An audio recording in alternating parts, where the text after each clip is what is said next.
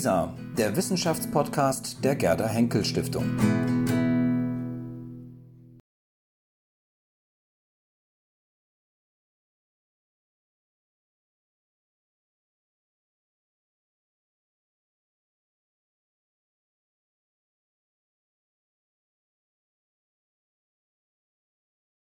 Ich begrüße Martina Plümacher, Professorin für Philosophie, ebenfalls an der Technischen Universität Berlin, ähm, wo sie zu Erkenntnistheorie und Wahrnehmungstheorie arbeitet. Und heute wird es um Perspektivität im Verhältnis von Wissenschaft und Kunst gehen.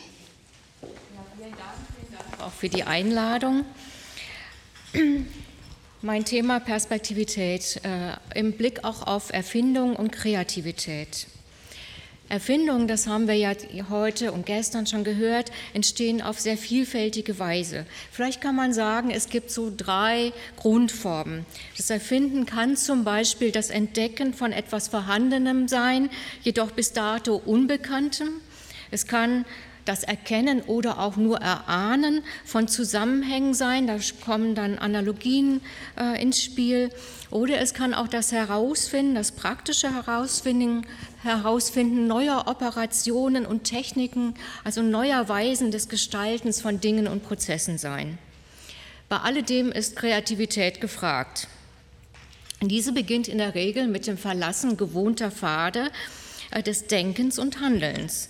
Wir können auch sagen, sie ähm, beginnt mit einem Perspektivenwechsel. Was genau passiert in einem Perspektivenwechsel und was macht ihn kreativ? Das ist die Frage, mit der ich mich äh, hier näher befassen möchte. Es geht um den Perspektivenwechsel als Ausgangspunkt kreativer Prozesse in den Wissenschaften und in den Künsten. Er ist die Antizipation der Möglichkeit einer Neuordnung von Dingen und Prozessen und damit der Schlüssel für Innovation. Um neue Dinge und Prozesse dann aber tatsächlich realisieren zu können, muss eine brillante Idee ausgearbeitet werden. Das heißt, sie muss entfaltet und konkretisiert werden. Und damit ist eine zweite Phase kreativer Prozesse bezeichnet. Diese Phase ist mit weiteren, auch kreativen Perspektivenwechseln verbunden. Zum einen treten im Realisieren und Konkretisieren einer Idee Fragen und Probleme auf, die äh, spezifische Perspektivierungen aufweisen, die dann näher durchdacht werden wollen. Zum anderen lösen Neuerungen stets Debatten aus. Sie sind in sozialen Kontexten zu erörtern, zu verteidigen und zu etablieren. Und das heißt auch in Auseinandersetzung mit unterschiedlichen anderen Perspektiven. Die Kunst, Neues zu finden und zu gestalten, schließt somit die Herausforderung ein, eine Fachwelt ebenso wie eine interessierte Öffentlichkeit für neue Pfade des Denkens und des praktischen Gestaltens zu gewinnen. Letzteres beinhaltet in der aller Regel nicht nur einen einzigen neuen guten Ansatz auszuarbeiten, sondern weiterführende innovative Dimensionen für eine Disziplin oder auch für eine Lebenswelt zu erschließen und aufzuzeigen. Mein Vortrag gliedert sich in drei Teile. Ähm, jetzt muss ich mal gucken. Ähm, der erste Teil ähm, wird kurz über das Konzept der Perspektivität handeln, das ich äh, meinen Ausführungen zugrunde lege. Der zweite Teil widmet sich dann der, Charakterisierung kreativer Perspektivenwechsel und der dritte Teil unter dem Titel Erfindung in der Vielfalt der Perspektiven erläutert äh, einige der generellen Herausforderungen der Ausarbeitung kreativer Prozesse ähm, äh, in den Künsten und Wissenschaften. Also er befasst sich mit der Fortsetzung kreativer Prozesse im konkreten Gestalten.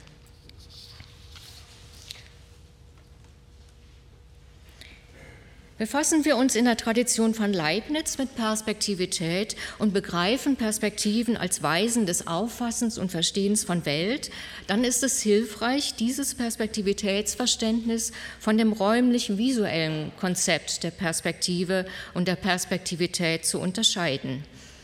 Das räumlich visuelle Konzept äh, betont die Standortabhängigkeit von Wahrnehmungen. Perspektivität in der Leibnizschen Tradition meint demgegenüber jedoch mehr und anderes, nämlich die Fokussierung spezifischer Gegenstandsaspekte in Abhängigkeit von bestimmten Gesichtspunkten sowie von Erfahrung und Wissen. Ich bezeichne dieses erweiterte Verständnis als epistemische Perspektivität, um damit auch den Unterschied der beiden Perspektivitätskonzepte deutlich zu machen. Lassen Sie mich ein Beispiel geben, das die Bedeutung dieser Unterscheidung ganz schön verdeutlicht. Zwei Personen, Elsa und Paul, stehen am Ufer eines Flusses und schauen beide auf die gegenüberliegende Häuserfront. Bei annähernd gleichem Standort und gleicher Blickrichtung stimmen sie in ihrer räumlich-visuellen Perspektive, das heißt in ihrem Wahrnehmungsfeld, überein. Doch was sie wahrnehmen, denken und reflektieren, ist nicht dasselbe. Elsa zum Beispiel in Feierabendstimmung lässt die besondere Farbigkeit der Häuserfront in der untergehenden Sonne auf sich wirken. Paul, der Architekt, nimmt Anstoß an der Architektur der Häuserzeile. Beide sehen in etwa gleiche Gegenstände im Raum, doch äh, sie betrachten diese unter unterschiedlichen Gesichtspunkten. Ihre jeweiligen Gesichtspunkte rücken jeweils andere Aspekte der Häuserfront in den Fokus. Genau genommen sind die Gegenstände ihrer Wahrnehmung verschieden. Elsa befasst sich mit der Farbigkeit der Dinge im Licht, Paul dagegen mit architektonischer Form und Gestaltung. Wenn wir dann etwa sagen, ihre Wahrnehmungsgegenstände seien verschieden, so akzentuieren wir den Unterschied epistemischer Gegenstände. Das heißt der Gegenstände im Kontext spezifischer Einstellungen, Theorien sowie Erfahrungs- und Wissenswelten. Und dann können wir sagen, Elsa befindet sich gedanklich im äh, Horizont der Welt der Farben, Paul im Horizont architektonischer Stile und Gestaltungen. Der Begriff der epistemischen Perspektive markiert den jeweils spezifischen Gegenstandsbezug einer Person.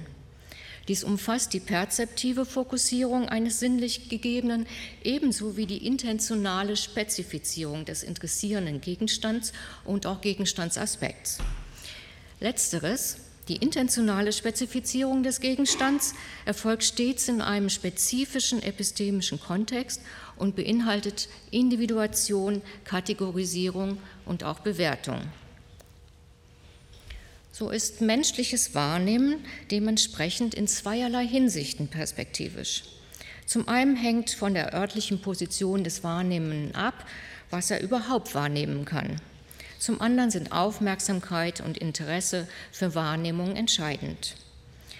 Denn nicht alles, was aus einer räumlichen Perspektive heraus wahrgenommen werden kann, wird auch tatsächlich wahrgenommen.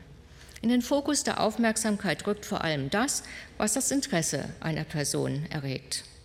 Zudem hängt das Wahrnehmen seitens einer Person auch von deren Fähigkeit zur sinnlichen Diskriminierung von Gegenständen ab und auch zur Feststellung von Sachverhalten.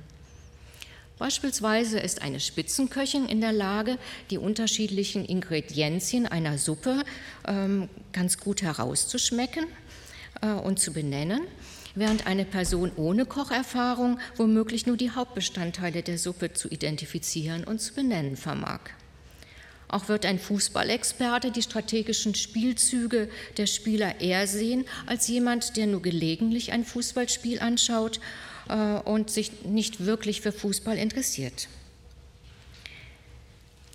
Ähm, das Konzept der epistemischen Perspektivität markiert also das spezifisch gerichtete Gegenstandsinteresse von Personen, das Dingen und einzelnen Aspekten in ganz bestimmter Hinsicht Relevanz verleiht.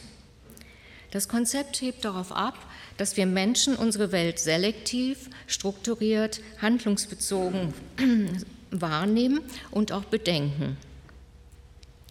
Auch, dass wir uns folglich in unseren Perspektiven unterscheiden und diese Perspektiven koordinieren müssen, um uns zu verständigen oder auch um zu kooperieren.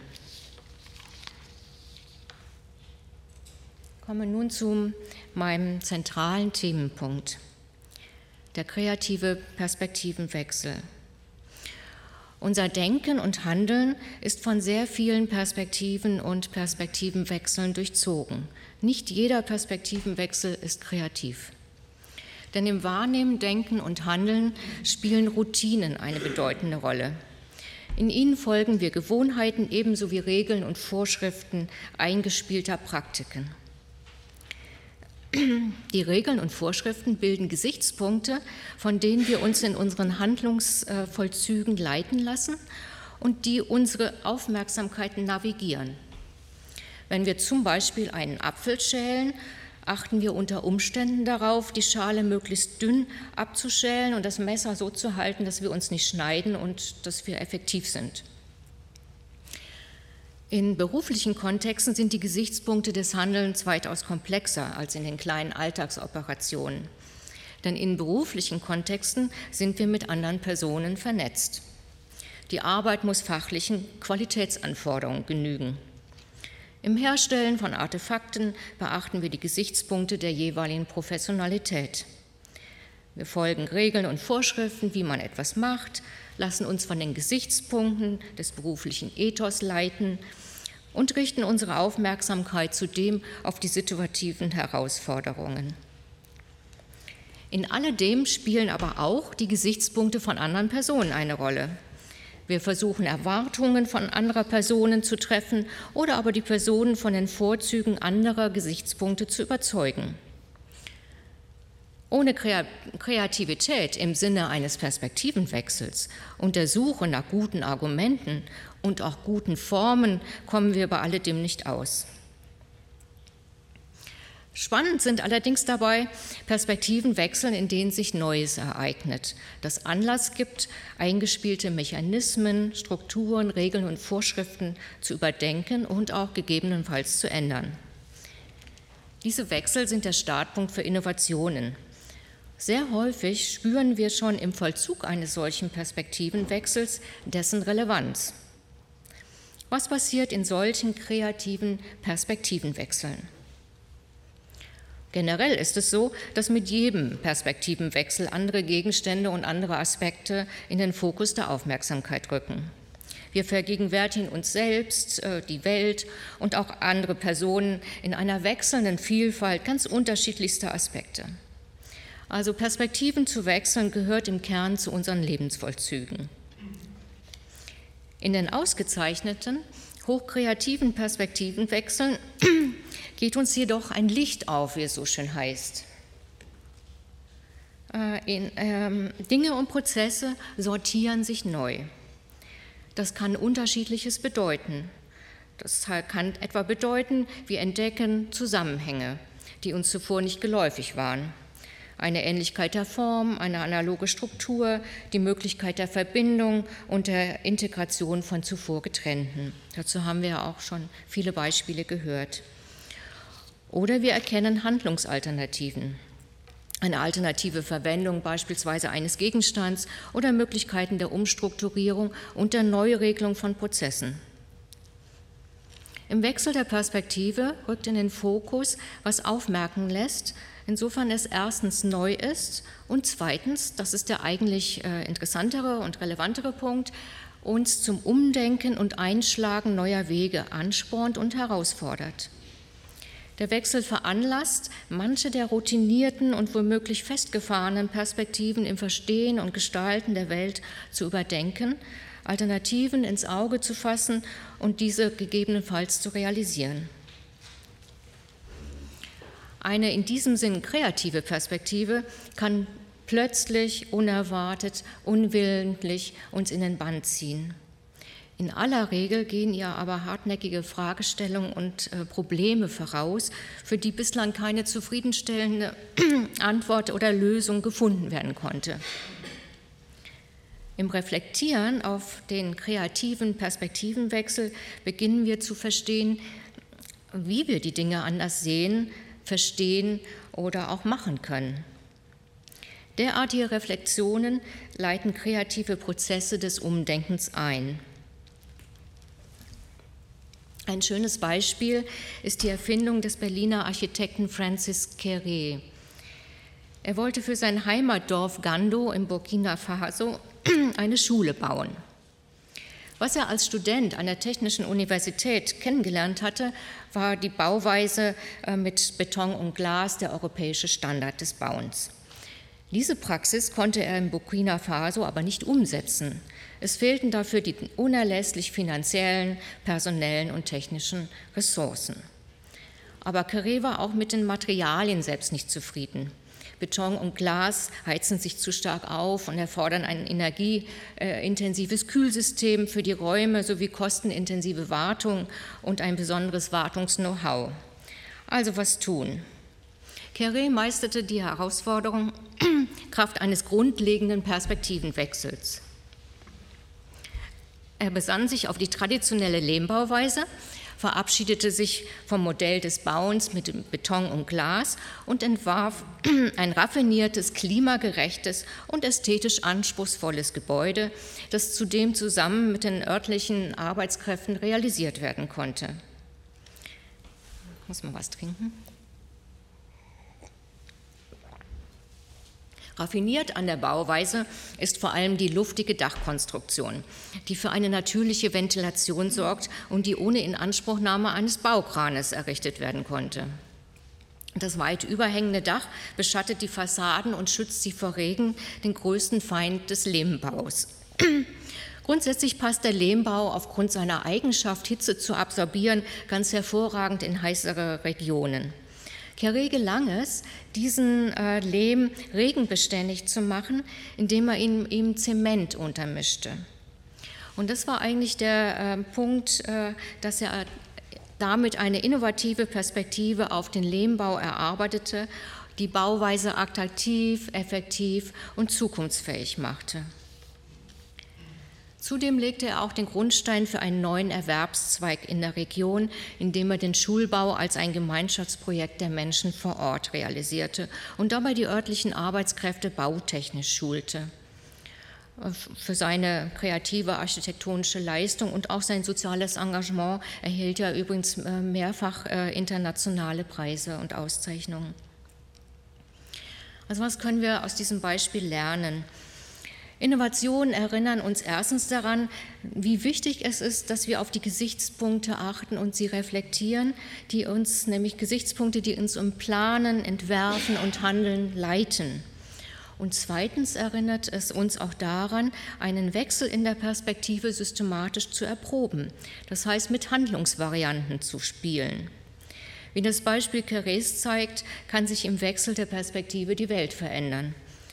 Denn äh, was in ungewohnter Handlungsperspektive aussichtslos und unmöglich erschien, zum Beispiel in Burkina Faso mit extrem begrenzten finanziellen Mitteln und fehlender Infrastruktur, einen effektiv klimatisierten öffentlichen äh, Bau zu errichten, kann sich in veränderter Perspektive als realisierbar erweisen. Es ist oft so, dass wir Reorganisationen im Wissen vollziehen, nämlich dann, wenn wir nicht weiter wissen, wenn uns unser Wissen, das wir normalerweise einsetzen, um Aufgaben zu bewältigen, nicht mehr genügt. Manchmal suchen wir dann gezielt nach einem innovativen Perspektivenwechsel, indem wir frei und spielerisch Perspektiven wechseln, zum Beispiel im Brainstorming. Doch nicht selten ist eine neue gute Idee ganz plötzlich auf einmal da. Aber zumeist ist das, was eine kreative Perspektive akzentuiert, nicht völlig neu. Carré zum Beispiel kannte die Lehmbauweise, doch im Kontext seines Berliner Architekturstudiums gehörte sie nicht zu den präferierten äh, Bauweisen sondern klassifiziert als traditionell und als der Moderne nicht angemessen, verkörperte sie ein praktisch ausgeblendetes und separiertes Wissen.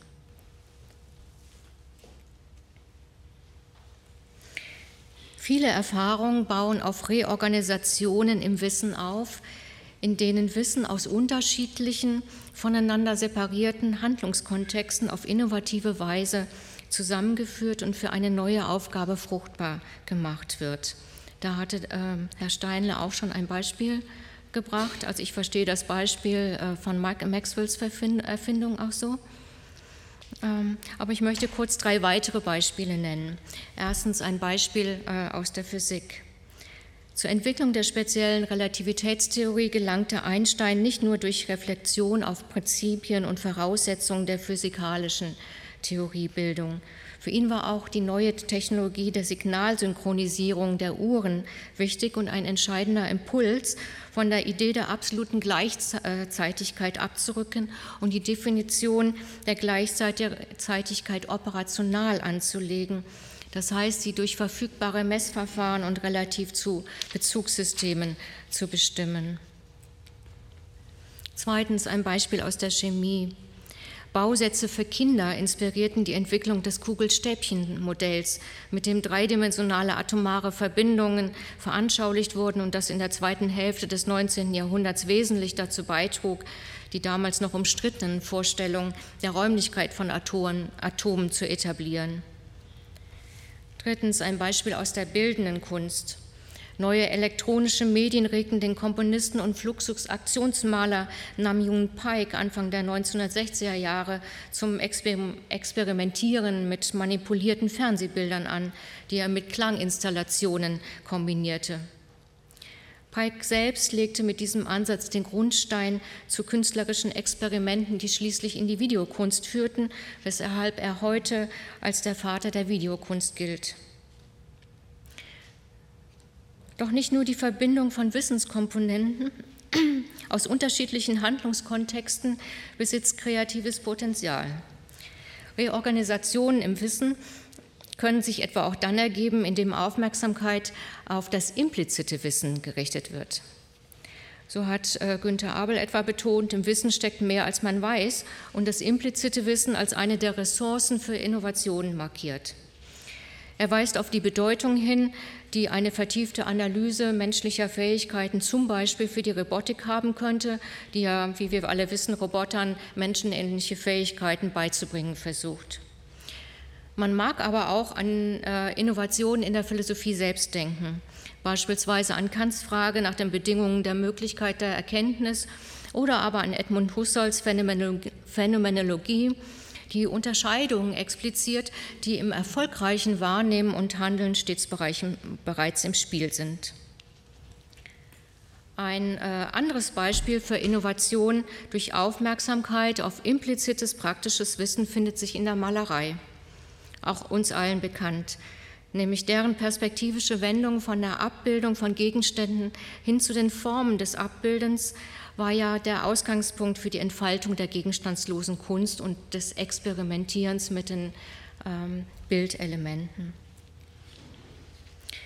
Ich komme nun zu meinem dritten Teil, zu den, zu den Herausforderungen der Fortsetzung der, Kreativ der Kreativität in der Konkretisierung und Ausgestaltung einer kreativen Idee. In den Künsten und Wissenschaften reicht das Finden einer kreativen Perspektive nicht aus, um Neues auch realisieren zu können. Alles kommt auf die Ausarbeitung der kreativen Idee an. Je nach Aufgabe ist dies eine langwierige Angelegenheit. Beispielsweise benötigte ein Forscherteam an der Universität Tübingen mehr als zwölf Jahre für die Realisierung der Idee einer Retina-Prothese, also mit der dann Erblindete wieder sehen können. In den Künsten wird häufig eine Idee in kürzerer Zeit, zumindest in einem Objekt, exemplarisch realisiert.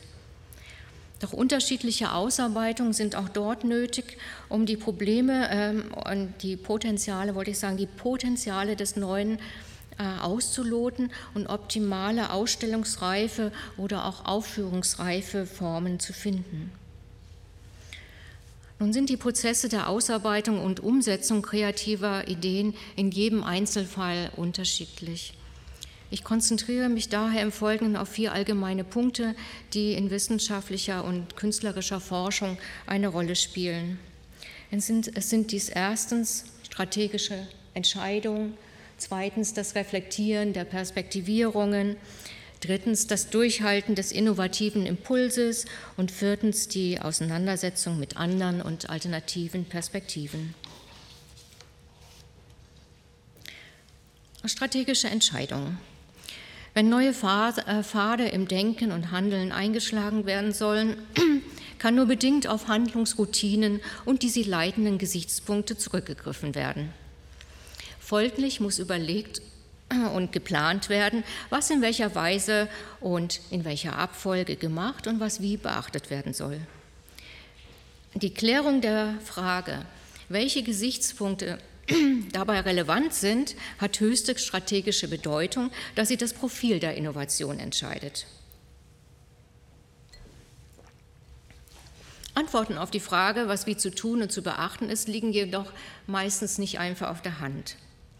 Vielmehr sind unterschiedliche Vorgehensweisen ins Auge zu fassen und zu durchdenken, um einen optimalen Ansatzpunkt zu finden. Das aber heißt, es ist wichtig, dass in funktionaler Absicht unterschiedliche Perspektiven eingenommen, reflektiert und auch gegeneinander abgewogen werden, um daraufhin richtige strategische Entscheidungen treffen zu können.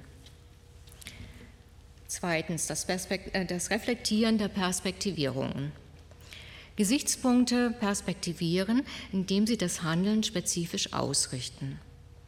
Aber auch Modelle, Materialien, Methoden und Verfahren wirken perspektivierend, insofern sie Aufmerksamkeit in spezifischer Hinsicht erfordern und spezifische Gegenstände und Aspekte präferieren.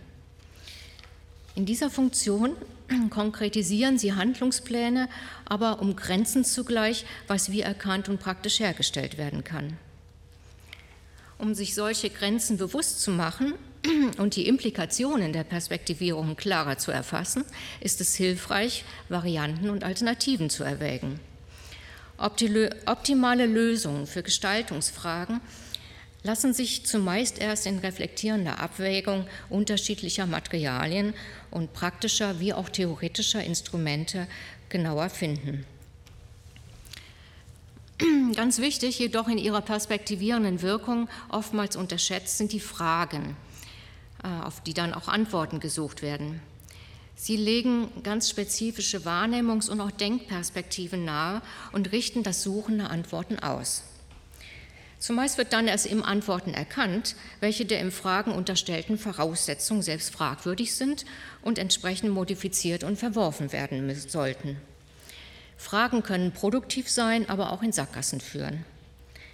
Vornehmlich dann, wenn innovative Wege eingeschlagen werden sollen, ist zu beachten, dass nicht immer schon die ersten naheliegenden Fragen richtig gestellt sind. In der Reorganisation von Wissen ist schließlich auch manche Voraussetzungen bisher, bisheriger Praxis in Frage zu stellen und zurückzulassen.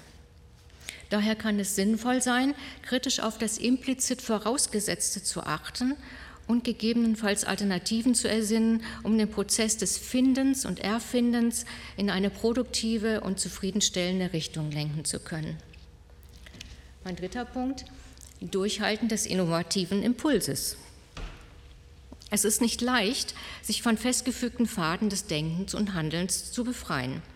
Der innovative äh, Funke, der neue Dimensionen des Verstehens und Gestaltens antizipieren ließ, kann durchaus auch verfliegen, wenn in der Ausarbeitung der Idee die Brisanz nicht äh, äh, im Fokus gehalten wird, die Brisanz des Neuen wird etwa bei auftretenden Problemen vorschnell auf gut bewährte Praktiken zurückgegriffen äh, und auch Pfade im Denken, dann kann sich der Schwung in der Ausarbeitung des Neuen auch abschwächen.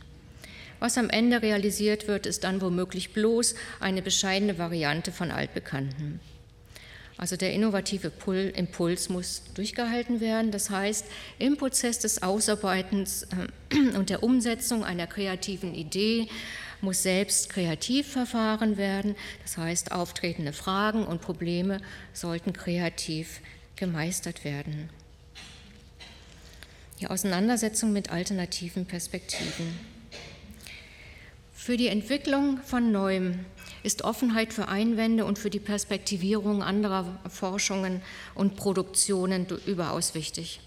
Schließlich geht es beim Ausführen einer neuen Idee äh, immer auch darum, produktiv weiterführende Aspekte einzubeziehen und Anknüpfungspunkte äh, für, äh, zu anderen Ideen zu finden. Es gilt, die Vielfalt der Perspektiven für das eigene Projekt fruchtbar zu machen. Ich nenne abschließend und stenogrammartig fünf Punkte, weshalb dieser Aspekt unverzichtbar ist. Erstens, die Komplexität von Gegenständen erschließt sich erst in der Pluralität von Perspektiven. Selten gelingt es auf Anhieb, alle relevanten Aspekte in den Blick zu bringen. Die Auseinandersetzung mit anderen Positionen und anderen Forschungen wirkt in aller Regel inspirierend. Forschungs- und äh, Gestaltungsoptionen erweitern sich in der Vielfalt der Perspektiven. Zweitens, nicht immer sind bereits im ersten kreativen Perspektivenwechsel alle Implikationen eines neuen Denkansatzes ganz begriffen. Insbesondere zeigt die naturwissenschaftliche Forschung, dass sich ein Problem nicht selten erst im Zuge einer ganzen Reihe unterschiedlicher Forschungen klarer konturiert. Man denke hier etwa an die Quantenrevolution, die mit Plancks Formel für die Energieverteilung der Wärmestrahlung ihren Ausgangspunkt nahm und etwa erst 20 Jahre später mit der Formulierung der Quantenmechanik zu einem ersten Abschluss kam. An dieser Innovation haben viele Forscherteams unter, mit ihren unterschiedlichen Beiträgen mitgewirkt. Drittens, produktiv ist auch die Reflexion der eigenen Arbeit aus äh, anderen, auch konträren Perspektiven. Solche Perspektivenübernahmen versetzen in die Lage, diejenigen Aspekte deutlicher zu erkennen, auf die sich mögliche Einwände und unterschiedliche Bewertungen beziehen. Einsichten dieser Art können Schwierigkeiten, Schwachstellen, aber ebenso wie Stärken in den Blick rücken und zu Korrekturen und äh, auch ähm, Präzisierungen führen. Viertens, äh, sich in Forschungslandschaften einzuordnen und zu positionieren, hilft das eigene Projekt zu profilieren. Im direkten Vergleich mit anderen Forschungen treten eigene Perspektivierung deutlicher hervor und der Vergleich inspiriert auch zur Bestimmung von Schnittstellen, von Anknüpfungspunkten oder auch zu Kontrapunktionen zu anderen Forschungen. Fünftens. Die Rezeption des Neuen. Sie will vorbereitet sein. Mögliche Missverständnisse und Hemmnisse der Rezeption frühzeitig zu erkennen und ihnen gleichsam den Wind aus den Segeln zu nehmen, kann die Etablierung von Innovationen erheblich erleichtern. Namjung Paik zum Beispiel hatte vergessen zu bedenken, dass seine neue Ausstellungsform Exposition of Music Electronic Television im damaligen Kontext auch als eine Explikation der, des Fluxuskonzeptes gesehen werden konnte. Joseph Beuys zumindest verstand Pikes Ausstellung in diesem Sinn und als Aufruf zu archaisch-zerstörerischer Aktion. Unaufgefordert zerschlug er eines der präparierten äh, Klaviere von Pike, der kein Wunder darüber nicht erfreut war. Den Verlauf der äh, Rezeption ihrer Werke aber haben Künstler, Entdecker, Autoren nicht mehr im Griff. Ich komme zum Schluss und fasse zusammen. Perspektivenwechsel können eine außerordentlich befreiende Wirkung haben. Sie können Dinge neu sortieren, und auch neue Pfade des Denkens und Gestaltens eröffnen. Die innovativen Dimensionen des Verstehens müssen jedoch in konkreten Gestaltungen realisiert werden. Diese Realisierung und Ausarbeitung neuer Ideen ist eine Fortsetzung des kreativen Prozesses. Insbesondere ist sie Arbeit an Perspektivierungen. Sie erfordert kritisch reflektierte Perspektivenwechsel und Variationen der Perspektivierung, um das Potenzial des Neuen hervortreten zu lassen. Diese Arbeit ist nicht nur Arbeit am jeweiligen Objekt, also das heißt etwa am wissenschaftlichen Experiment oder am künstlerischen Produkt, sondern sie schließt auch äh, ein die Herausforderung, die jeweilige Fachwelt und interessierte Öffentlichkeit für das Neue zu gewinnen. Und das ist auch ebenfalls keine leichte Aufgabe. Danke für Ihre Aufmerksamkeit.